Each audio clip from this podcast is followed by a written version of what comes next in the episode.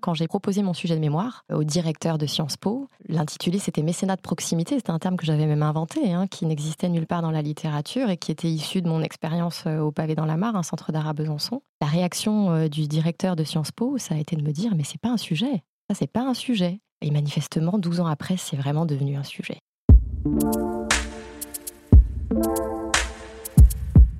Tu es le nouveau Rockefeller, un philanthrope. Qu'est-ce que ça veut dire? Ils veulent changer le monde. Quelle drôle d'idée Dans un esprit philanthropique. Vous pouvez répéter Philanthropique. Euh, euh, philanthropique. Je vais donner un peu de pognon. Et finalement, quand beaucoup de gens aujourd'hui me disent mais comment fais-tu pour avoir cette humanité? Eh ben, je leur réponds très simplement. Je leur dis c'est ce goût de l'amour, ce goût donc qui m'a poussé à me mettre au service euh, de la communauté, à faire le, le don, le don de, de, de soi. S'emparer d'un mot qui porte l'amour de l'humanité comme message, en saisir tout le sens et la complexité en toute simplicité, découvrir des hommes et des femmes qui s'engagent, écouter leurs histoires et enchanter le monde avec authenticité.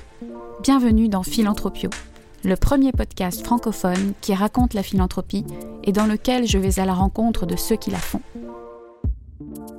Bonjour à tous, je suis Charlène Petit et aujourd'hui je reçois Laura Exposito del Rio, responsable mécénat chez Bordeaux Métropole.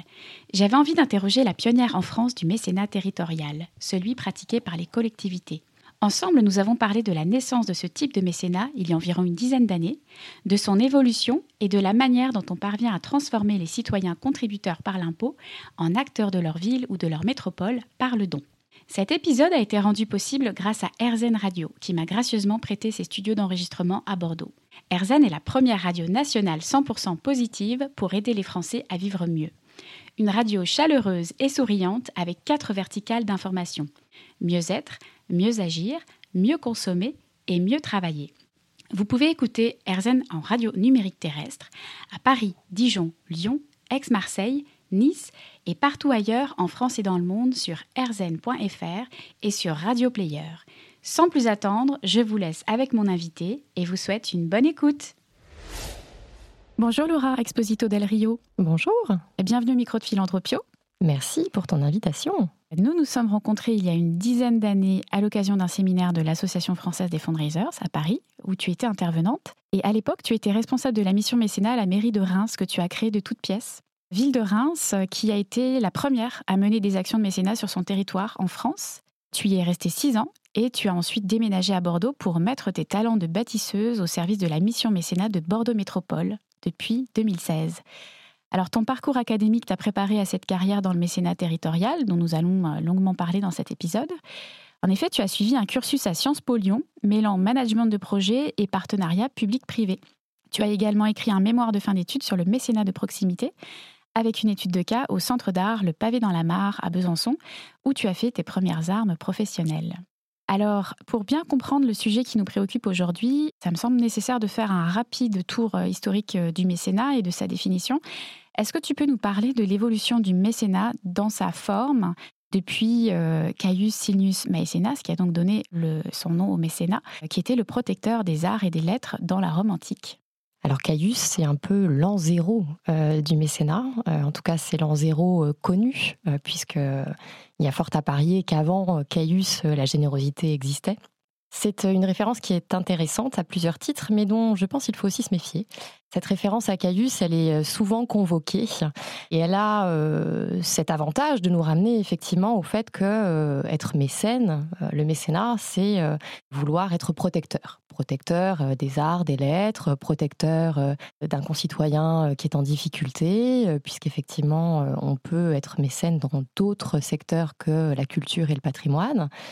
Donc c'est intéressant de ramener le mécénat à ses origines et à Caius pour cela, pour se souvenir d'où on vient, d'où vient le mécénat, un geste de protection, un geste d'intérêt général. Mais il faut aussi se méfier de cette référence, puisque souvent quand on pense à Caius, bien c'est l'Antiquité, c'est l'individu érudit, l'élite culturelle, politique, sociale, et ça nous porterait à penser qu'on peut être mécène que quand on est un grand spécialiste de la question qu'on veut soutenir.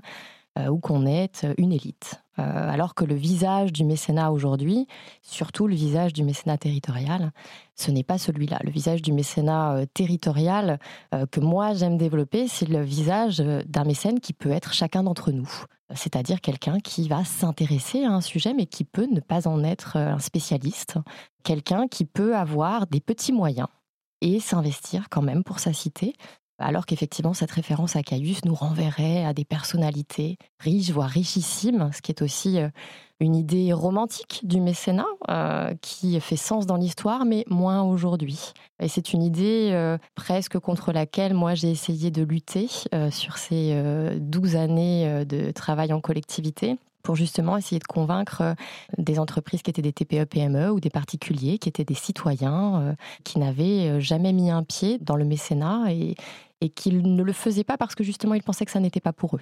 Donc ce que tu nous dis, c'est que finalement la définition étymologique du mécénat est un petit peu anachronique. En tout cas, il y a eu une évolution euh, importante du sens de ce terme euh, au cours euh, bien des siècles, puisque là, on parle d'un Caius qui a vécu il y a de nombreuses années.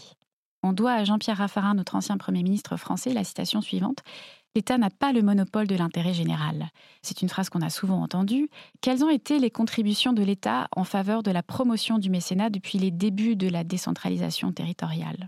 Alors les apports de l'État ont essentiellement été euh, des apports euh, au niveau euh, juridique et fiscal, des apports légaux quelques lois qui préexistent à la loi Ayagon, qui est la plus connue, euh, la loi euh, sur le mécénat et sur les fondations, qui est la loi qui a euh, permis d'optimiser la situation fiscale du mécénat en France et qui en fait aujourd'hui un des régimes juridiques européens les plus favorables en termes de mécénat. On est très loin de ce qui se passe en Amérique du Nord, puisque aux États-Unis, la déduction fiscale, si je ne me trompe pas, elle est de l'ordre de 100% du don qui est effectué mais on est sur des modèles qui sont complètement différents. Néanmoins, aujourd'hui en France, avec l'apport de l'État euh, en termes juridiques et fiscaux, on est sur le régime le plus favorable en Europe aujourd'hui.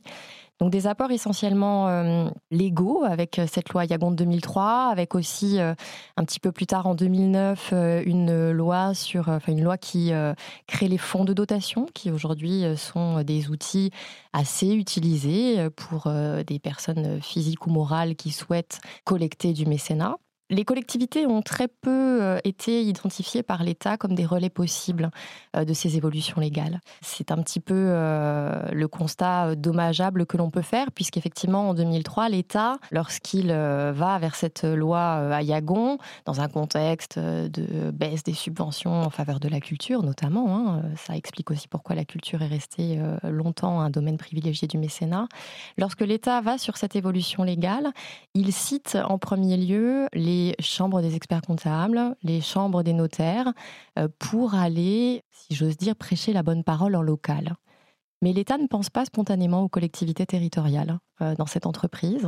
Et force est de constater que le travail des chambres des métiers, euh, enfin des, chambres pardon des experts comptables et des notaires a été efficace sur les cibles qui étaient les leurs et avec les moyens qui étaient les leurs, qui étaient quand même assez faibles hein, pour euh, des, des, actions concrètes sur les territoires, n'a pas permis de diffuser vraiment efficacement cette culture du mécénat et même cette évolution légale, puisque encore aujourd'hui, on est presque 20 ans après. Quand on est sur le terrain, ce dont on s'aperçoit, c'est que aussi bien les entreprises que nos concitoyens ou que même euh, nos élus ou nos collaborateurs en interne ne connaissent pas ce dispositif ou le connaissent mal. Euh, encore une fois, ont beaucoup de préjugés. Le mécénat est une affaire de grands groupes comme LVMH, le mécénat est une affaire de grands particuliers fortunés. Euh, on voit mal comment une collectivité pourrait avoir son mot à dire, comment un mécénat territorial pourrait se former en région. Et pourtant, des choses extraordinaires euh, se créent euh, quand on développe ce type de mécénat euh, dans nos territoires. Donc, les collectivités, étonnamment, n'ont pas été identifiées par l'État initialement pour diffuser cette information sur le mécénat, cette culture du mécénat. Mais quand elles s'en saisissent, c'est très efficace. Ça va peut-être être amené à changer puisque j'ai lu que dernièrement, l'État avait permis la création de pôles mécénats régionaux promus donc par le ministère de la Culture et qui ont pour mission de recenser des acteurs spécialisés euh, dans le développement du mécénat sur le territoire, de créer des événements à vocation pédagogique et de publier des enquêtes. Et d'ailleurs, il n'est pas exclu que ces pôles lancent des souscriptions publiques pour le financement de, projets de, de, territoires prioritaires. Alors ça va peut-être euh, conduire les collectivités à être davantage partie prenante dans l'appareil juridique en fait qui accompagne le mécénat territorial tout à fait. Jusqu'ici, en fait, les collectivités qui se saisissaient du mécénat le faisaient nécessité faisant loi. C'est-à-dire qu'elles avaient un besoin de financement et elles se disaient ben, pourquoi pas? Pourquoi pas le privé mais c'était encore presque une affaire dangereuse. Voilà, on n'était euh, pas tout à fait convaincus que euh, la sollicitation euh, de financement privé pouvait être bienvenue pour une collectivité. Là, on voit depuis 3 à 5 ans des collectivités se lancer dans le mécénat pour le sens que cela peut avoir vis-à-vis -vis de la population, c'est-à-dire pas par nécessité financière en envisageant le mécénat comme une forme de participation citoyenne, ce qu'on essaye, nous, de développer à Bordeaux Métropole. Il y a de nombreux efforts hein, qui ont été faits pour aller dans ce sens aussi d'un mécénat territorial. L'ADMICAL, qui est une référence euh, en matière de mécénat des entreprises et qui produit un baromètre tous les deux ans, a par exemple aussi changé sa manière de faire son baromètre, a changé euh, ses échantillonnages, a changé sa manière de regarder les régions.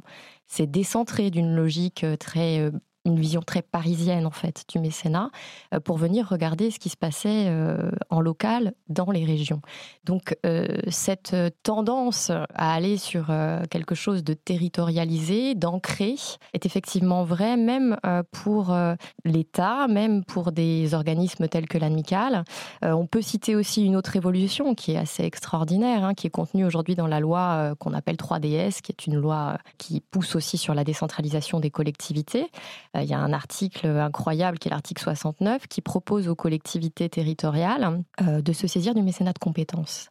Euh, à Bordeaux Métropole, c'est une chose que l'on étudie depuis trois ans, c'est-à-dire le fait de pouvoir mettre nos agents, nos collaborateurs, les fonctionnaires territoriaux, dans une situation d'être eux-mêmes mécènes de compétences. Euh, c'est-à-dire de mettre du temps sur leur temps de travail à disposition d'associations ou de fondations d'intérêt général ou d'utilité publique. Et jusqu'ici, on n'avait pas pu aller au bout de cette volonté parce qu'on n'avait pas le cadre juridique euh, qui permettait de mettre à disposition des agents publics auprès d'associations. L'article 69 de la loi 3DS apporte une évolution puisqu'elle nous donne les solutions juridiques pour une expérimentation euh, pour euh, une durée de 5 ans. Et là, on voit bien euh, qu'il y a une prise de conscience forte de l'État du rôle que peuvent jouer les collectivités territoriales en matière de mécénat puisqu'on va même jusqu'à envisager que les agents, sur leur temps de travail, puissent être des contributeurs. C'est intéressant ce que tu dis parce que euh, c'est une forme de reconnaissance de l'expertise des agents territoriaux finalement euh, en matière de mécénat. Exactement, et ça c'est euh, essentiel. Le fonctionnaire territorial est engagé pour l'intérêt général, sa matière première, son carburant, c'est le citoyen, c'est l'administré, c'est travailler pour l'usager. On a connu un contexte de crise sanitaire qui n'avait jamais été affronté auparavant dans les collectivités territoriales. Dans ce contexte-là, on a eu des agents qui ont été projetés sur des missions de terrain qui n'était pas forcément leur mission habituelle et qui a permis aussi de redonner du sens à l'action publique.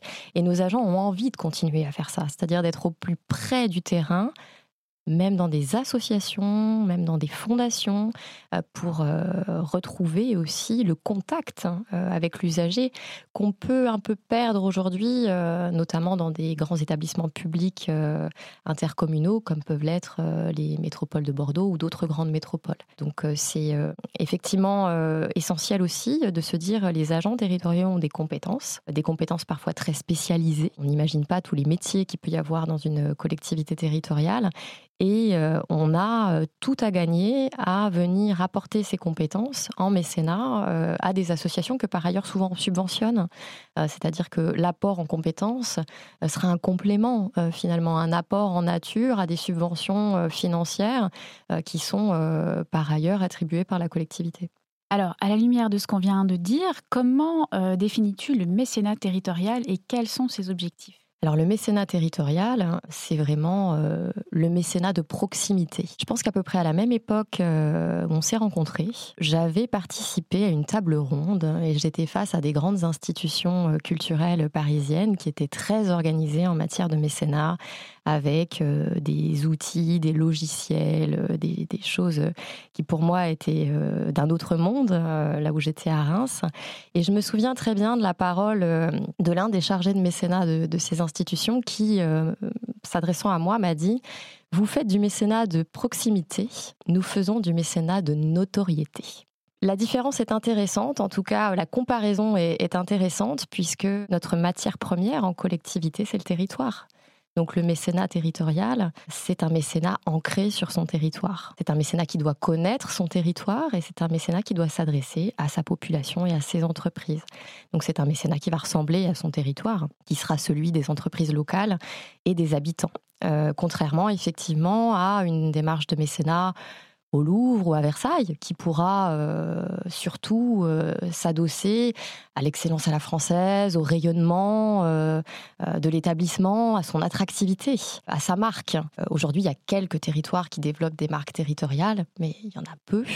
et c'est vrai que quand on développe une démarche de mécénat sur un territoire, avant de s'adosser à sa notoriété, on s'adosse eh bien, à ses caractéristiques locales. Et qui dit territoire dit aussi euh, acteurs économiques locaux dont les entreprises euh, font partie, aussi bien euh, les TPE que les PME, et qui finalement ont tout à gagner aussi à s'investir dans des actions de mécénat. C'est un petit peu du gagnant-gagnant. Oui, alors là encore, on peut déconstruire un préjugé sur le mécénat. on pense que seules les grandes entreprises peuvent être mécènes.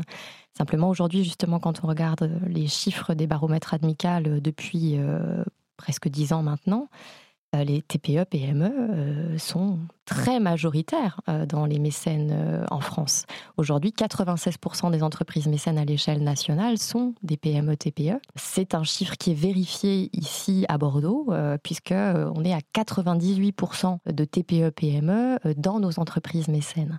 Et on est à 98% aussi sur des entreprises dont le siège est à Bordeaux Métropole ou éventuellement en région Nouvelle-Aquitaine, mais euh, très rarement au-delà. Les TPE-PME ont effectivement tout à gagner à s'investir sur leur territoire. Pourquoi? Elles nous le disent. Leurs salariés habitent euh, ce territoire. Donc c'est important pour elles de s'investir euh, en mécénat dans des choses qui vont avoir des répercussions directes sur le territoire d'habitation de leurs salariés, sur leur territoire d'exercice. beaucoup nous disent aussi pour moi, c'est euh, une manière de rétrocéder, de rendre à ce territoire euh, ce qu'il m'apporte, son attractivité, son activité économique, j'en bénéficie. Je veux pouvoir moi aussi participer euh, à la vie de la cité, aider mes concitoyens. Je vais m'investir dans la restauration d'un patrimoine parce que c'est ce qui fait la richesse de ce territoire, ou je vais m'investir pour aider des populations un peu plus en difficulté parce que cet équilibre territorial, cette vie en communauté me parle. Euh, donc, euh, je, mesure aussi directement l'impact hein, euh, de mon action de mécénat quand elle est proche de moi. Alors, tu as commencé à travailler dans le mécénat territorial dès ses prémices à la fin des années 2000. Tu fais donc partie des pionnières, avec plus de 12 ans d'expérience au compteur. Comment cette tendance a évolué depuis les dix dernières années? C'est vrai que, enfin, même si c'est un, terme euh, qui est parfois difficile à assumer, euh, on a été quelques-uns à être euh, parmi les pionniers. Et moi, je me souviens encore très bien quand j'ai proposé mon sujet de mémoire au directeur de Sciences Po. L'intitulé, c'était mécénat de proximité. C'était un terme que j'avais même inventé, hein, qui n'existait nulle part dans la littérature et qui était issu de mon expérience au Pavé dans la Mare, un centre d'art à Besançon. La réaction du directeur de Sciences Po, ça a été de me dire, mais c'est pas un sujet. Ça, c'est pas un sujet. Et manifestement, 12 ans après, c'est vraiment devenu un sujet. L'évolution, elle est presque extraordinaire, puisqu'en fait, euh, il y a 12 ans, euh, a priori, j'étais sur quelque chose qui n'existait pas. Et aujourd'hui, euh, on est sur une matière qu'on a commencé à théoriser, sur laquelle il y a eu des évolutions légales. Comme je le disais tout à l'heure, on a même une proposition de loi qui consiste à faire participer des fonctionnaires territoriaux à du mécénat de compétences. on a des dizaines de collectivités, plutôt des communes d'ailleurs, qui ont essayé de se lancer. Alors parfois euh, avec des difficultés, puisque on est encore sur un secteur où il faut convaincre. Euh, quand on arrive euh, dans une collectivité territoriale, les élus ne sont pas forcément acquis à la cause, les directions générales ne sont pas forcément acquises à la cause, les collègues en interne ne le sont pas forcément non plus. C'est pas évident de se dire, ben, on va aller solliciter les entreprises, le citoyen qui paye déjà des impôts pour contribuer à nos projets. donc on a tout un travail qui est essentiel hein, à faire de pédagogie et de sensibilisation en interne, qui est notre premier travail, qui est notre travail du quotidien et qui est un travail de long terme Mais l'évolution, elle a été pour moi spectaculaire parce qu'effectivement, depuis que je fais ce métier en collectivité, il se passe pas une semaine sans qu'une collectivité euh, me contacte en me disant on a envie de se lancer, on aimerait bien faire quelque chose. Alors parfois, c'est pas forcément dans des logiques de pérennisation de l'action, ça peut être aussi euh, euh, sur un sujet au coup par coup ou sur une simple curiosité. Mais beaucoup de collectivités s'intéressent au sujet, ont tenté des choses parfois même dans des dimensions extrêmement innovantes avec euh, euh, des fonds de dotation, euh, des fondations territoriales, des fondations abritées qui leur permettent de porter des projets de mécénat qui ressemblent à leur territoire et qui répondent à leurs besoins. Alors, on peut rappeler que les collectivités locales ont subi tout de même 11 milliards d'euros de baisse de leur dotation depuis 2015. Et ça coïncide avec une accélération du mécénat territorial depuis 2015, euh, année de lancement par exemple du Fonds pour Paris. Depuis, d'autres grandes villes ont suivi comme Cannes, Rennes, Blois, Ajaccio, Bayonne, Tours, Orléans. Et même de plus petites villes de banlieue comme Vincennes, Fontenay-sous-Bois, Champigny-sur-Marne. Donc on voit vraiment une, une accélération euh, au niveau des collectivités territoriales pour euh, à tout le moins s'intéresser à la chose. Et un deuxième rappel également, euh, les collectivités seraient propriétaires de la moitié des 44 000 immeubles historiques protégés. Donc il y a quand même euh, un terreau euh, fertile pour faire naître des initiatives dans ce sens-là au sein des collectivités. Est-ce qu'on a d'ailleurs des chiffres sur le nombre de collectivités qui ont fait le grand saut? Qu'en est-il également du mécénat en milieu rural? Alors, des chiffres officiels, on n'en a pas, considérant les différents appels qu'on a pu euh, recevoir et le suivi qu'on arrive à faire à notre niveau euh, sur les collectivités qui se seraient lancées. Sur les dix dernières années, moi j'estime euh, à une quarantaine ou une cinquantaine les tentatives. Les tentatives pérennisées, il y en a beaucoup moins. Effectivement, on est en collectivité territoriale encore aujourd'hui face à de nombreux freins les freins principaux euh, vont effectivement être euh, la méconnaissance euh, du sujet en interne, parfois la difficulté à adapter le cadre juridique et fiscal du mécénat au cadre de la collectivité, c'est-à-dire au droit public, puisqu'effectivement le mécénat a plutôt initialement été pensé pour les associations et pour les fondations, c'est-à-dire des organismes de droit privé en droit public pour accepter par exemple un don dans une collectivité territoriale, dans une commune. il faut qu'il y a un passage en conseil municipal. Voilà, ce sont des contraintes juridiques qui me semblent tout à fait euh, logiques et justifiées puisqu'il s'agit d'argent public. Donc effectivement, il y a des contraintes lorsque l'on gère de l'argent public qui sont différentes que lorsque l'on se situe dans une entreprise privée ou dans une association. Euh, maintenant, c'est vrai que ces contraintes sont à absorber, sont à intégrer, sont à anticiper euh, dans des process de collectivité territoriale, parfois déjà assez lourds, mais encore une fois, euh, justifiés. Les freins euh, peuvent aussi euh, se situer, encore une fois, dans des logiques culturelles. On a une forte nécessité à poursuivre les efforts de pédagogie. Je pense que on aurait tout à gagner, peut-être au niveau de, France urbaine ou même au niveau de, du CNFPT, à développer des formations en direction de nos élus, par exemple. Lorsqu'on leur explique ce qu'est le mécénat, très vite ils comprennent l'intérêt pour le territoire toutes euh, couleurs politiques confondues. J'ai pu convaincre des élus qui étaient complètement opposés à la logique de mécénat, parfois idéologiquement opposés. Mais quand effectivement on les sort de la simple logique financière, je pense que la clé, c'est vraiment celle-là. Euh, c'est de ne pas voir, en tout cas en collectivité territoriale et donc le mécénat territorial, uniquement comme une panacée financière. De se dire, ben voilà, effectivement, euh, on n'a plus trop d'argent, les finances publiques diminuent, il faut absolument qu'on trouve une solution. Alors pourquoi pas, allez, en dernier recours, l'argent privé? Je pense que cette logique-là, elle n'a pas de sens parce que le budget d'une collectivité territoriale, et d'ailleurs même en milieu rural, bah, il est avant tout financé euh, par l'impôt. Et puis, euh, quand on regarde le budget euh, aujourd'hui de Bordeaux Métropole, on est sur des centaines de millions d'euros et on atteint même le milliard. Donc même en étant très pertinent et très performant en termes de mécénat, on restera toujours une goutte d'eau dans l'océan. Donc le sens n'est pas le sens de la ressource. Euh, la ressource mécénat, elle est forcément complémentaire et je pense que l'enjeu prioritaire n'est pas celui-là. L'enjeu prioritaire, c'est de donner du sens à cette action et pour donner du sens à cette action, il faut que celui qui s'investisse, le mécène, l'entreprise, euh, le particulier, ben, puisse se sentir acteur, puisse se sentir intégré dans une logique euh, globale. et c'est tout l'enjeu de faire apparaître le mécénat comme un outil de participation citoyenne avant d'être un outil de financement. On sait très bien que dans le mécénat, c'est une relation humaine qui se joue, c'est une relation de confiance. Pour le citoyen qui devient mécène, euh, c'est euh, le choix d'être acteur d'un projet. Il a choisi son projet. Il a positionné son intérêt sur un sujet. Il sait très bien que quand il va donner 50 ou 100 euros, c'est pas ça qui va révolutionner l'univers budgétaire de la collectivité. Néanmoins, pour certains projets, euh, ça peut être absolument essentiel. À titre d'exemple, lorsqu'on lance des démarches de financement participatif à Bordeaux Métropole, on a déjà lancé une dizaine de collectes en lien avec nos communes. Les projets qui sont financés par les citoyens ne pourraient pas se réaliser sans les financements des citoyens. Mais ce sont des projets qui sont calibrés, c'est-à-dire qu'on ne recherche pas des millions d'euros, euh, on recherche des budgets qui sont euh, atteignables en financement participatif. La clé du succès euh, du développement d'une démarche de mécénat territorial, c'est de la présenter comme un outil de démocratie participative, un outil de participation citoyenne et pas comme un outil financier. Parce que ça manque de sens. Moi, si je vais vous voir en vous disant bah, il nous manque de l'argent, est-ce que vous pourriez euh, contribuer à notre collecte? Bon. Est-ce que le mécénat au sein des collectivités territoriales est une spécificité française?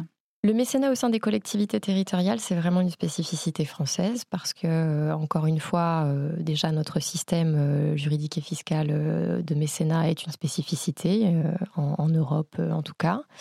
Euh, j'ai eu l'occasion euh, de travailler euh, en Espagne pour une collectivité territoriale qui était la Junta de Andalucía. Le mécénat existe en Espagne. Il y a un dispositif juridique et fiscal qui diffère de celui du sponsoring, donc comme chez nous.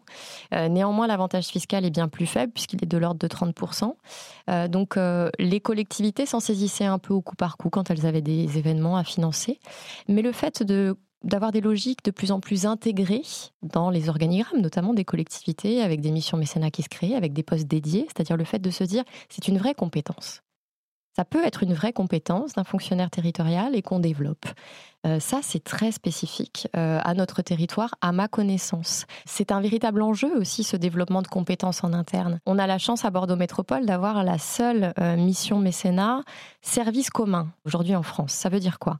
Ça veut dire que notre mission est située dans une direction qui est service commun, qui œuvre non seulement pour la métropole, mais pour les communes qui ont fait le choix de partager cette fonction-là avec la métropole. Ce qui m'amène aujourd'hui à travailler euh, pour des communes euh, qui ne pourraient pas forcément euh, financer un poste sur du mécénat.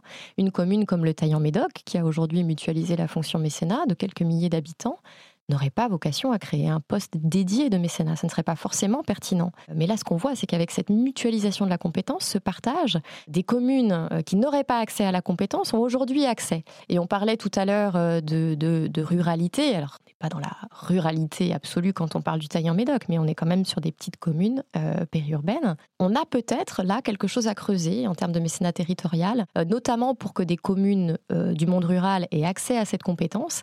c'est peut-être la question de mutualiser ces postes-là à des échelles intercommunales ou plus pourquoi pas, de manière à diffuser cette compétence, à former, à informer et à donner accès. Euh, ça me paraît euh, euh, totalement dans la légitimité d'une collectivité que de se dire, voilà, il y a une équité il y a une solidarité territoriale et elle passe aussi par le fait que des compétences expertes puissent être partagées. Alors, il y a trois façons pour les collectivités de s'engager dans une démarche de mécénat. il y a le fonds de dotation, le service mécénat intégré aux services municipaux dont tu viens de, de nous parler, et la création d'une fondation. Quels sont, selon toi, les avantages et les inconvénients de chacun de ces modes opératoires et qu'est-ce qui a le plus de succès euh, auprès des collectivités? Alors, on pourrait presque en rajouter un quatrième, l'association d'intérêt général, qui euh, est peut-être le mode de gestion euh, le plus courant aujourd'hui en termes de mécénat des collectivités territoriales, puisque ce sont ces associations d'amis qui sont presque adossées à quasiment tous les musées publics de France et qui servent en général à collecter des dons. Euh, pour acquérir des œuvres parfois, pour en restaurer. Euh, donc il y aurait cette quatrième forme qui est euh, très utilisée aujourd'hui et qui pourtant pose des questions puisque collecter de l'argent public via une association adossée à un service municipal ou intercommunal, bah, ça peut s'appeler aussi de la gestion de fête. Mais ces choses-là sont encore très utilisées. Alors si on revient au service intégré à la collectivité versus fondation versus fonds de dotation. Euh, donc pour rappel, le fonds de dotation créé euh, en 2009, qui est euh, une structure un peu intermédiaire entre l'association et la fondation, avec certains avantages repris des associations, c'est-à-dire sa facilité de création, les statuts sont très simples, simple dépôt en préfecture, pas de modèle, et puis quelques avantages un peu tirés des fondations, notamment sur ce qu'on peut faire en matière de, de dons et legs. Le fonds de dotation a été euh, beaucoup créé, notamment par des collectivités territoriales euh, après euh, son émanation juridique. La problématique du fonds de dotation, c'est qu'il il peut être créé sans dotation initiale. Ça veut dire sans qu'on y mette d'argent au départ. Pour une collectivité territoriale, il y a une deuxième question qui se pose, c'est que un fonds de dotation ne peut pas recevoir d'argent public. Ça signifie qu'une collectivité qui créerait, seule ou pas seule, un fonds de dotation ne pourra pas le doter. Euh, ni en moyens humains, ni en moyens matériels, ni en moyens financiers, puisqu'un fonds de dotation ne peut pas recevoir d'argent public.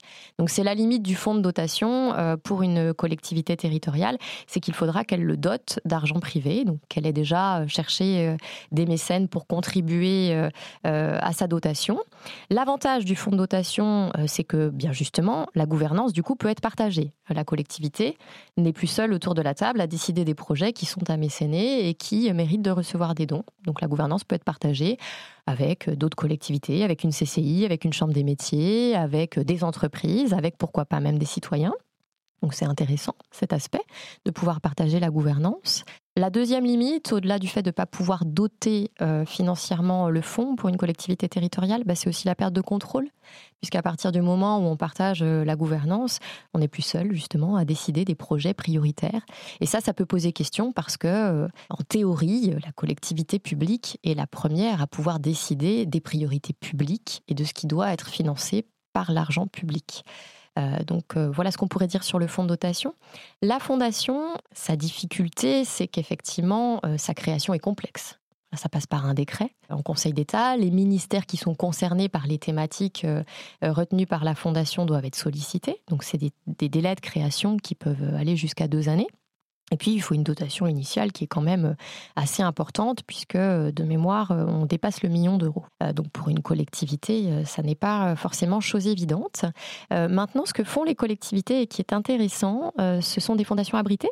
Euh, c'est-à-dire qu'elles utilisent euh, des fondations existantes qui peuvent être abritantes, c'est-à-dire qui peuvent accueillir, on va dire, des filiales euh, de fondations qui partageraient le même objet statutaire. C'est le cas de la Fondation du patrimoine, qui est une fondation abritante et qui aujourd'hui abrite des fondations de collectivités territoriales qui œuvrent pour la restauration du patrimoine. Belfort Patrimoine est une fondation abritée par la Fondation du patrimoine qui œuvre en ce sens. Et là, c'est un outil euh, qui peut être très intéressant puisque toute la partie administrative est gérée par la Fondation abritante, donc ça déleste la collectivité de cet aspect-là. Néanmoins, euh, la collectivité doit quand même s'impliquer dans les collectes, dans la recherche des financements, dans la communication.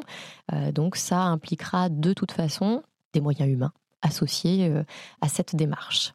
Euh, le service mécénat intégré dans la collectivité, il a plusieurs avantages, contrairement à la fondation ou au fonds de dotation. Là, la gouvernance euh, elle, reste sous le contrôle de la collectivité territoriale. Alors ça n'est pas sans poser de questions, hein, puisqu'il faudra quand même déterminer entre les élus quels sont les projets prioritaires. Euh, quels sont les axes que l'on souhaite financer en priorité à travers le mécénat, quel va être notre projet, euh, est-ce qu'on va avoir des entreprises, est-ce qu'on va avoir des particuliers, euh, est-ce qu'on donne plutôt la priorité à la culture, plutôt au social, plutôt à l'écologie, ces choses-là d'ailleurs pouvant évoluer hein, au fil des années. Le service mécénat, il impliquera forcément le développement de compétences en interne, ça c'est quelque chose qui me semble très intéressant. Ça impliquera de s'intégrer dans les dispositifs et les process de la collectivité, ça peut être un frein, ça peut être une difficulté. Ça impliquera de convaincre autour de soi les élus, euh, les directions de la communication, qui n'ont pas l'habitude de communiquer de cette manière-là, qui sont plutôt sur des communications très institutionnelles. Et ça impliquera aussi d'aller sensibiliser tous les directeurs, tous les agents euh, susceptibles de porter des projets. À terme, euh, l'avantage, il est énorme, c'est celui de la montée en compétences général de la collectivité. Et puis, pour la collectivité, c'est apprendre à s'adresser aux citoyens et aux entreprises autrement. Euh, c'est l'opportunité, encore une fois, euh, d'un nouvel outil de participation citoyenne. Euh, on a de nombreuses fois interrogé nos donateurs, et notamment les donateurs particuliers. Tous nous disent hein, qu'ils s'impliquent, bien sûr, pour le projet et pour contribuer à l'intérêt général, mais qu'ils s'impliquent parce que la dynamique de mécénat de la collectivité leur permet aussi de mieux comprendre comment fonctionne la collectivité, de mieux savoir ce qu'elle fait, parce qu'en plus là on est sur Bordeaux Métropole. En général, on sait assez bien ce qu'est Bordeaux, on sait assez bien ce qu'est Bègle, ce qu'est Mérignac, c'est notre commune. On identifie assez bien le maire, on sait assez bien ce que fait la commune sur le territoire. On sait un peu moins ce que peut faire une grande métropole en dehors de euh, la collecte des déchets et de l'eau et de l'assainissement. Euh, donc le fait d'avoir une démarche métropolitaine de mécénat, euh, c'est aussi rapprocher ces métropoles qui peuvent paraître assez lointaines pour le citoyen, euh, bah, de l'administré et de l'habitant. Euh, ça, c'est un élément euh, important. Historiquement, le mécénat se concentre sur le patrimoine, les arts et la culture. Qu'en est-il des autres secteurs de l'intérêt général depuis l'avènement du mécénat de proximité? Donc on a historiquement euh, la culture et le patrimoine qui sont euh, très dotés. C'est d'ailleurs le domaine euh, que choisissent en général les collectivités pour se lancer en matière de mécénat. la plupart des collectivités qui prennent contact avec nous nous parlent de projets culturels, des festivals, soutenir un musée, une grande saison culturelle, ou nous parlent de restaurer du patrimoine. Effectivement, spontanément, peut-être même dans l'imaginaire collectif, le mécénat, c'est la culture et le patrimoine. Mais là aussi, c'est en train vraiment d'évoluer. On en veut pour preuve euh, l'enquête qu'on a pu faire nous en interne auprès de nos donateurs. On avait fait euh, un sondage auprès de nos donateurs particuliers, de nos entreprises mécènes avant la crise Covid. On les avait interrogés sur ce qu'ils souhaitaient soutenir. Bah, c'est vrai que spontanément, ils répondaient beaucoup la culture et le patrimoine on leur avait proposé les solidarités, l'écologie, euh, euh, la mobilité, euh, l'éducation, la petite enfance, mais une très grosse majorité allait sur la culture et le patrimoine. On a refait sondage très récemment, c'est un volte-face. En très grande majorité, les sujets qui préoccupent aujourd'hui les mécènes et les sujets qu'ils ont envie de soutenir sont des sujets de l'ordre de la solidarité et de l'écologie. Ce sont les deux grands domaines qui arrivent en priorité. Alors culture et patrimoine restent troisième, mais c'est presque euh, historique, même si euh, l'ADMICAL avait commencé à mesurer cette tendance sur ces deux dernières enquêtes. Les motivations pour soutenir des projets aujourd'hui sont plutôt axées sur des projets de l'ordre de la solidarité et de l'écologie, en tout cas sur notre territoire. Je pense qu'en ce sens, la crise sanitaire a peut-être accéléré un processus qui était déjà en cours, si on en croit les enquêtes d'ADMICAL, et qui l'a vraiment a cristallisé avec cette crise sanitaire. C'est plutôt une bonne chose. Euh, quand on voit euh, effectivement euh, le caractère un petit peu désabusé des citoyens par rapport à la politique nationale sur des sujets comme le réchauffement climatique, la transition écologique, peut-être qu'il y a un salut qui passera par les instances plutôt locales, territoriales. C'est à espérer. En tout cas, euh, aujourd'hui, il y a une demande. Il y a une demande de la population pour euh, soutenir ces projets, une demande des entreprises pour soutenir euh, ces projets. Je pense que les, deux éléments sont complémentaires. on, a aujourd'hui des, mécènes qui restent très intéressés par la chose culturelle et le patrimoine. Très important aussi de conserver un soutien sur ces thématiques-là, qui peut-être justement en période de crise sont un peu moins soutenus. La, crise sanitaire vraiment a servi de cristallisateur. On a vu, on a lancé plusieurs collectes en 24 heures de temps, on a lancé des collectes solidaires euh, au moment du premier confinement sur différentes communes de la métropole. Et on n'avait jamais vu ça, un tel afflux de dons euh, en si peu de temps. On a collecté des dizaines de milliers d'euros euh, en quelques jours. là où habituellement, quand on lance une campagne de financement participatif, on passe presque des mois à la préparer. Euh, sur des sujets culturels et de l'ordre du patrimoine. On cherche des relais, on se demande à qui on va bien pouvoir demander euh, de euh, diffuser cette collecte pour qu'elle ait un maximum de résonance.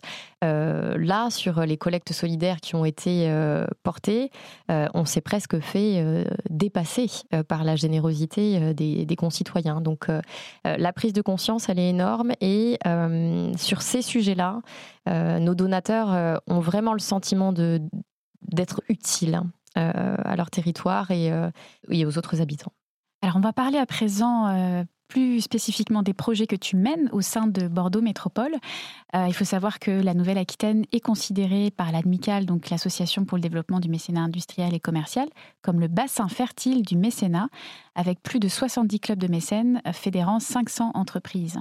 Euh, c'est même la première région française en nombre de monuments historiques. Est-ce que tu peux nous parler des opérations de mécénat à Bordeaux Métropole, et vos succès, vos bons coups et vos éventuels échecs? Alors le mécénat euh, à Bordeaux Métropole a débuté avec la restauration du pont de Pierre, qui a été euh, un projet à succès.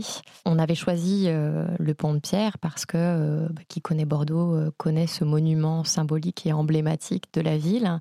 Euh, emblématique à plusieurs titres, puisqu'il relie la rive droite et la rive gauche aussi euh, de, cette ville, mais aussi de la métropole.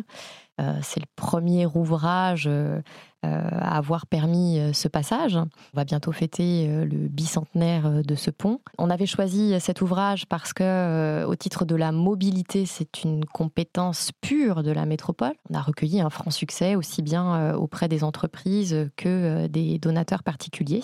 Et c'est très important le premier projet qu'on lance. Parce que comme je vous le disais tout à l'heure, euh, une mission mécénat en collectivité n'est pas une chose acquise. Donc il faut prouver qu'on a une raison d'être là. Et souvent, quand même, on prouve qu'on a une raison d'être là par un succès. Donc on sait que quand on arrive, le premier projet qu'on choisit va être déterminant. Donc ce premier projet qui a été un succès nous a permis d'asseoir la légitimité de la mission mécénat en interne et aussi euh, de permettre à chacun de mesurer euh, ce dont je parlais tout à l'heure, l'intérêt de la mutualisation de cette fonction, l'intérêt de pouvoir partager cette compétence avec d'autres communes. Un autre succès euh, qui pour moi est vraiment le succès, parce que ce n'est pas un succès projet, c'est un succès d'idée, c'est croire en quelque chose et réussir à le faire passer dans un environnement qui a priori n'était pas favorable à cette idée c'est le fait d'avoir justement mis en place un outil de financement participatif partagé par l'ensemble des communes sur le territoire. C'est une chose dans laquelle je crois depuis mes débuts, euh, le fait que, encore une fois, le don est un outil de participation citoyenne avant d'être un outil financier. Et j'avais envie de voir s'incarner cette idée-là sur un territoire ça n'avait pas été possible à Reims. Ça l'a été ici. On a pu monter euh, ce qu'on appelle euh, dans le jargon un groupement de commandes. En d'autres termes, c'est un marché qui nous permet d'aller chercher le même prestataire à plusieurs. Et ce prestataire est un prestataire en financement participatif. Aujourd'hui, c'est KissKissBankBank qui accompagne euh, Bordeaux Métropole sur l'ensemble de ses collectes. Et pourquoi c'est intéressant ça? Parce que ça nous permet d'avoir une communauté de donateurs sur le territoire. De collecte en collecte, d'avoir une logique de partage de nos donateurs ce qui n'est pas toujours facile en termes de mécénat, où les établissements culturels, les territoires fonctionnent en concurrence. Mhm. Ce que je trouve plutôt nocif en fait, euh, puisque on a tout intérêt, euh, où qu'on soit, euh, dans un musée, dans une collectivité, dans un fonds de dotation sur un même territoire, à développer tous la même chose, c'est-à-dire la culture du mécénat sur ce territoire et le fait de convaincre de nouveaux mécènes, de nouvelles entreprises, de nouveaux habitants. C'est ça notre intérêt à tous. Et finalement, c'est un intérêt de, partage et de communauté de mécènes. C'est pas l'intérêt de se batailler euh, telle ou telle entreprise mécène ou euh, tel ou tel euh, particulier mécène. Donc ça, pour moi, ça a été un, gros succès de réussir à développer ça ici à Bordeaux Métropole. Et puis enfin, le troisième succès, peut-être qu'on pourra se revoir pour en parler, c'est si on arrive effectivement en interne à développer le mécénat de compétences des agents. ça, ce serait une troisième bataille. J'aime pas trop, trop ce terme, mais ce serait en tout cas une troisième idée concrétisée qui serait pour moi un, un grand succès. Les échecs, pour l'instant, euh, ça fera bientôt six ans, euh, je j'en vois pas euh, forcément, mais en tout cas, il y a eu des difficultés. Il y a eu des difficultés puisqu'effectivement, il a fallu convaincre, euh, encore une fois. Euh, il a fallu euh, remettre en place des dispositifs juridiques et fiscaux. Il a fallu repartir à zéro. Mais bon, moi, j'étais venue pour ça. C'est ce que j'aime. Il faut effectivement être assez honnête lorsque l'on débute sur une, mission mécénat en collectivité territoriale. Il y a des difficultés. Voilà, il y a des freins et il y a des, des complexités qu'il va falloir affronter. Il faut implanter une culture du mécénat, tout simplement, auprès des agents. Et, Tout à fait, euh, mais c'est la chose la plus difficile. Par exemple, Bordeaux Métropole, c'est 10 000 agents, des dizaines de sites différents. C'est des gens qui sont parfois que sur le terrain, donc on ne peut pas toucher par nos outils intranet, par nos outils de communication. Donc euh, on fait presque en interne le même travail que celui qu'on fait en externe pour aller chercher des donateurs. C'est un vrai travail de terrain et de fond, de rencontre avec nos collègues pour leur expliquer ce qu'on fait. L'image du mécénat en interne soit bonne parce que je trouve complexe d'aller essayer de convaincre en externe si on n'est pas bien assis en fait en interne, si on n'est pas à l'aise dans ce qu'on fait au sein même de l'organigramme. La mission mécénat de Bordeaux Métropole, ça représente combien de personnes? Alors aujourd'hui, nous sommes deux. Lorsque la mission a été créée fin 2016, il y avait un seul poste. Et comme la charge quand même administrative euh, dans ce genre de collectivité euh, est très importante, j'ai réussi par voie de redéploiement à faire en sorte qu'un deuxième poste soit euh, installé à la mission mécénat. Aujourd'hui, dans les collectivités, on est quand même dans des situations complexes de tensions budgétaires et surtout sur les moyens humains. En plus, la mission mécénat est à la direction des finances, qui est une mission, qui est une direction qui, euh, voilà, doit en, toutes circonstances montrer l'exemple. Donc, il n'était pas forcément question de, créer des postes euh, au niveau de, cette mission. On arrive à, bien travailler, bien sûr, si on avait plus de moyens humains, on pourrait faire plus de choses. On est sur des compétences qui ne sont pas des compétences obligatoires des collectivités. Voilà, il faut euh, peut-être l'avoir en tête. Je trouve aussi euh, tout à fait justifié que les collectivités territoriales, quand elles peuvent dégager des moyens humains, le fassent sur les compétences qui sont attendues par les citoyens euh, en premier. Vous avez donc développé beaucoup de, projets euh, de rénovation, d'extension, de musées, d'acquisition aussi, de patrimoine, notamment d'un gisant du XIIIe siècle pour le musée d'Aquitaine. Mais vous avez aussi euh, déployé des projets en euh, mobilité durable et en écologie. Je pense notamment au service de transport par bac sur la Garonne ou encore un projet phare qui se déploie sur six ans, qui consiste à planter sur le territoire un million d'arbres pour lutter contre le réchauffement climatique. Un projet à 35 millions d'euros quand même. Est-ce que tu peux nous en dire un petit peu plus? Alors ce projet, c'est le projet euh, Plantons un million d'arbres, et c'est même 10 ans. C'est à peu près 100 000 plants euh, par an. C'est le grand projet sur lequel on travaille euh, en ce moment, avec déjà plusieurs dizaines d'entreprises mécènes, avec des mécénats qui sont tout à fait intéressants et dans la veine de ce qu'on aime développer à la métropole, c'est-à-dire beaucoup de mécénats en nature et de compétences. Par exemple, une entreprise qui nous a proposé de se mettre en relation avec nos équipes techniques pour mettre au point un substrat une terre entre guillemets, qui soit totalement adaptée à nos besoins en termes de sol et à nos besoins en termes de plantation. Là, on se situe dans une vraie logique de R&D, de recherche et développement, entre nos services métropolitains, d'espaces verts, nos pôles territoriaux et une entreprise. Euh, et ça, c'est un mécénat de compétences qui est extrêmement enrichissant pour les deux parties. Et à l'issue, ça se solde par euh, des tonnages de ce substrat qui sont donnés à la métropole pour effectuer des plantations. Alors, on aura une première plantation test pour vérifier euh, que le substrat est bien adapté aux plantations qu'on souhaite euh, réaliser. Et euh, ensuite, on pourra engager des plantations avec ce substrat, ce substrat sur l'ensemble du territoire. Donc ça, c'est un mécénat à la fois de compétences, puisqu'il y a des ingénieurs, des techniciens qui sont mobilisés du côté de l'entreprise, mais aussi de nature, puisque ça se solde par de la fourniture. Et on a des mécénats de compétences de la part d'entreprises de paysagistes notamment, qui ont très envie de planter des parcelles et de les entretenir parfois sur euh, quelques années. Et là aussi dans des logiques un peu expérimentales, c'est-à-dire qu'elle travaille avec les services de la métropole pour étudier des logiques de plantation nouvelles ou des logiques d'entretien euh, nouvelles pour voir si euh, elles peuvent être élargies sur le territoire de la métropole, puisque ce projet Plantons un million d'arbres, ça pourrait presque apparaître comme un slogan, mais derrière, c'est quasiment toutes les directions de la métropole qui sont mobilisées. Euh, ça implique euh, tout ce qu'on fait en termes de voirie, tout ce qu'on fait en termes de mobilité, euh, tout ce qu'on va faire en termes d'immobilier et ce qu'on fait même en, matière de climat. Et c'est dans une logique vraiment d'expérimentation et, de, et de recherche permanente. On invente notamment des systèmes qui nous permettent de suivre l'évolution de ce qui est planté sur le territoire à travers des moyens satellites extrêmement précis qui vous permettent de voir à un mètre près ce que vous vous avez planté comme arbre et dans quel état c'est un an, deux ans, trois ans après, pour pouvoir évaluer euh, la politique de plantation et améliorer si nécessaire pour euh, se situer vraiment dans des logiques euh, de long terme.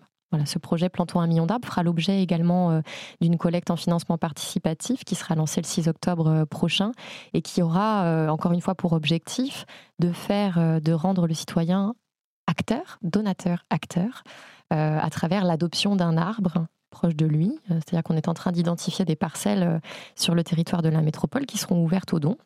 Et en tant que Begley, par exemple, euh, vous pourrez adopter votre arbre à côté de chez vous, à Bègle. Par exemple, il pourra s'agir d'un fruitier. Et notre objectif à travers ça, c'est aussi de faire passer euh, tout simplement euh, le sens de ce projet Plantons un million d'arbres. Les citoyens qui vont donner sur le projet vont être invités à la plantation, vont être invités à participer à des ateliers pour apprendre à planter, pour apprendre à tailler, pour mieux comprendre ce projet. On a même des mécènes en compétences qui ont décidé de donner du temps de leurs ingénieurs pour venir parler à ces donateurs et leur expliquer en quoi euh, la plantation d'un arbre va venir euh, réduire les îlots de chaleur en ville. Euh, donc on est encore et toujours dans cet objectif de responsabilisation aussi, où le mécénat nous, sert à faire de la pédagogie sur les projets qui sont portés. Vous avez cité l'acquisition du gisant du XIIIe siècle pour le musée d'Aquitaine. Il y a eu des conférences, et il y en aura encore pour les donateurs, pour que ce gisant euh, prenne sens, cette histoire du XIIIe siècle prenne sens aussi pour les donateurs. Donc on fait toujours en sorte euh, qu'à travers le mécénat, il y ait euh, une logique de sensibilisation qui s'instaure entre le mécène et la collectivité. Pour mettre en place une mission mécénat à l'échelle d'une collectivité, c'est quoi la première étape? C'est de faire un diagnostic territorial? Comment tout ça naît finalement? La première étape, je pense, c'est de faire un diagnostic territorial. En tout cas, c'est comme ça que j'ai euh, travaillé, de regarder l'existant.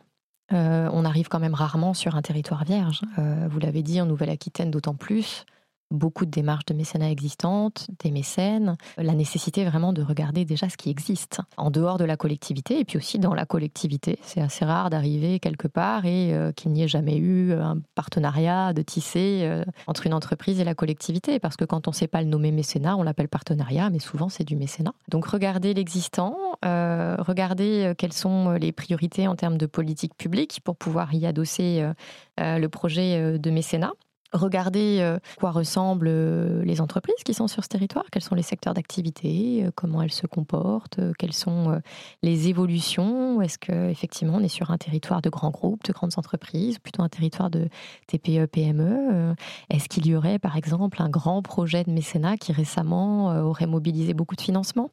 Quand je suis arrivée, la Cité du Vin avait été inaugurée un an auparavant et elle avait mobilisé à peu près toute la capacité financière des grandes maisons de vin euh, alentour. Donc euh, pour moi, il était évident que ces maisons de vin n'allaient pas être ma cible première, en tout cas sur les premières années puisqu'elles avaient déjà été largement mobilisées. Donc ce diagnostic, il permet euh, d'écrire le projet, il permet d'aller convaincre les élus et de les engager à incarner aussi la démarche. Ça, c'est très important. Ça avait été déjà le cas à Reims. La démarche de mécénat, elle avait été incarnée par des élus d'ailleurs de différents bords, puisque je suis restée sur deux municipalités de couleurs euh, différentes. Et elle est incarnée ici euh, aussi à Bordeaux Métropole. Et c'est très important parce qu'il faut un portage euh, pour cette démarche. Tout le travail qu'on peut faire, nous, de terrain, bien sûr, est, est essentiel. Mais l'incarnation politique de cette démarche de mécénat, elle apporte la reconnaissance aussi qu'attendent les entreprises, qu'attend le citoyen de la part de l'exécutif. Elle apporte le remerciement euh, et euh, elle apporte aussi euh, la caution de, légitimité et de l'action. Alors j'aimerais qu'on parle plus spécifiquement du mécénat populaire, puisque, bon, on l'a dit, le, mécénat de proximité ne concerne pas uniquement les entreprises, mais aussi les citoyens. Aujourd'hui, il y a beaucoup de collectivités qui rechignent encore à solliciter les particuliers, notamment pour des raisons que tu as évoquées tout à l'heure. Le particulier qui paye des impôts. Vous, vous le faites. Vous l'avez fait notamment, vous avez inviter les habitants euh, à participer à une course annuelle, le 10 km des quais de Bordeaux, euh, dans le cadre de la campagne de souscription pour euh, le pont de Pierre. Où est-ce qu'on en est actuellement en matière d'acculturation au mécénat populaire? Alors euh, là aussi, peut-être qu'on a des préjugés, et notamment euh, chez les élus, mais qui peuvent s'entendre. Euh, je peux entendre effectivement que ça n'est pas chose aisée que d'aller au-devant du citoyen qui paie déjà ses impôts pour lui dire vous pouvez, si vous voulez, contribuer à nos projets financièrement à travers le don. maintenant, si on regarde les rares études hein, qui sont parues sur le mécénat des collectivités territoriales et notamment ce qu'en pense la population, c'est le cas d'une étude de l'AFF, l'Association française des fundraisers, qui date un tout petit peu maintenant, mais qui était complètement hallucinante, notamment pour moi qui étais déjà en poste en collectivité à l'époque, quand j'ai lu que plus de 70% des gens qui étaient interrogés disaient qu'ils étaient favorables au fait de soutenir euh, en mécénat une action de leur collectivité, de leur commune, de leur territoire, je n'y croyais pas moi-même. C'est-à-dire que j'ai été étonnée de cette forte popularité finalement d'une chose qui en fait reste peu connue parce que si vous interrogez autour de vous, peu de gens savent que les collectivités peuvent faire du mécénat ou en collecte. Et ça nous montre à quel point, en fait, ben, on a des grandes marges de manœuvre. Hein. Et peut-être que tout simplement, euh, il s'agit, euh, encore une fois, euh, avant tout, de changer notre propre vision des choses en interne pour pouvoir être actif en la matière. On a aujourd'hui à peu près 2000 particuliers mécènes autour des projets de la métropole. la démarche de mécénat populaire, elle a été lancée il y a un peu moins de 4 ans. En fait, le financement participatif, le mécénat populaire tel qu'on le pratique nous à la métropole, ben, il a son ancêtre, hein, il a son caïus. Euh, les fondations, la Fondation du patrimoine, depuis des dizaines d'années, lance des souscriptions publiques. La Fondation de France aussi elle touche les habitants et elle leur propose de devenir mécènes. Donc euh, le fait que les euh, collectivités euh, utilisent cet outil me paraît un outil d'avenir pour justement favoriser la participation citoyenne autrement. On, voit que ces outils se développent de plus en plus, que les habitants, à travers les budgets participatifs notamment, sont très actifs, aussi bien dans leur réponse aux appels à projets que dans les votes, hein, qui sont nombreux pour beaucoup de, collectivités territoriales. Donc c'est un, nouvel outil euh, de participation citoyenne qui me semble très intéressant de, regarder.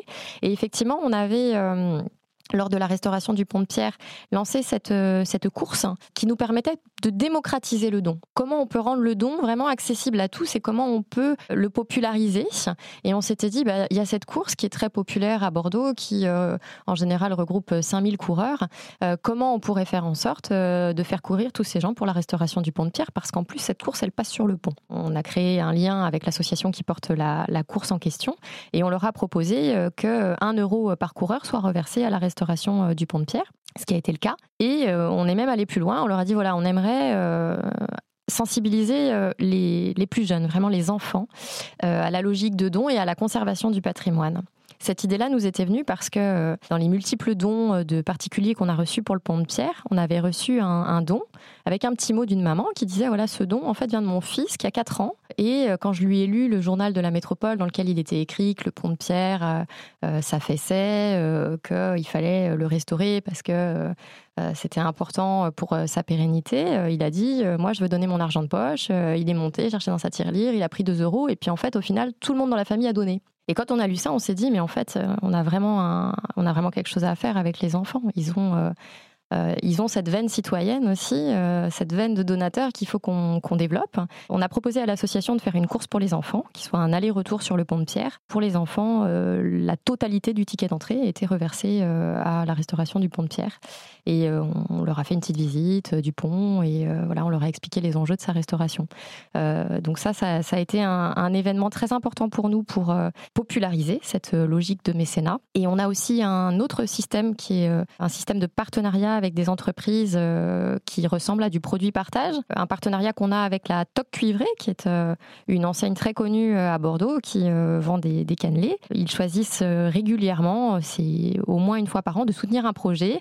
Et autour de ce projet, ils réalisent une boîte à l'effigie du projet qu'ils souhaitent soutenir. La dernière en date, c'est pour le musée de la création franche à. Cette boîte de cannelés à l'effigie du projet permet de reverser 1,50€ par boîte vendue et surtout sur la boîte, on explique la démarche, on explique au consommateur que grâce à son achat, il a euh, été mécène, enfin il a contribué à euh, la restauration euh, d'une sculpture du musée de la création franche, à l'acquisition de dessins pour les archives, à la restauration d'Atlas Mercator de la bibliothèque. On touche des dizaines de milliers de personnes comme ça à travers les produits partage qu'on a menés depuis 4 ans. On sait qu'on a déjà touché 130 000 personnes.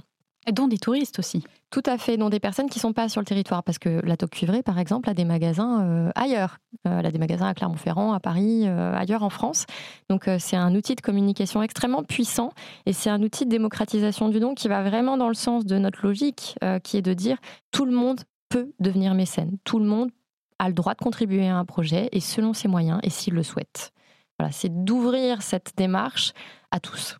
Alors Laura, comment fait-on pour suivre euh, les actualités de Bordeaux Métropole en matière de mécénat? Est-ce que vous êtes présent sur les réseaux sociaux? Alors, en matière de mécénat pour Bordeaux Métropole, notre euh, outil principal, c'est la page euh, mécénat du site de Bordeaux Métropole. Euh, les réseaux sociaux de, la métropole sont très utilisés pour des messages d'usage courant, tels que la fermeture du pont Chaban ou d'autres thématiques et d'autres événements très utiles aux citoyens, mais on, on, utilise assez peu du coup ces outils-là pour communiquer sur le mécénat. Donc, la page web et puis la newsletter de la mhm. mission mécénat, euh, à laquelle euh, on peut s'inscrire à travers la, page web de Bordeaux Métropole. Merci beaucoup Laura. Mais merci à vous. Merci beaucoup d'avoir écouté Philanthropio. Vous avez aimé l'émission? Dites-le moi avec 5 étoiles et des commentaires sur l'application Apple Podcast. Vous pouvez retrouver également tous les épisodes sur philanthropio.com. Si vous souhaitez réagir, écrivez-moi à charlène at philanthropio.com. À bientôt pour dérouler le fil de nouveaux récits.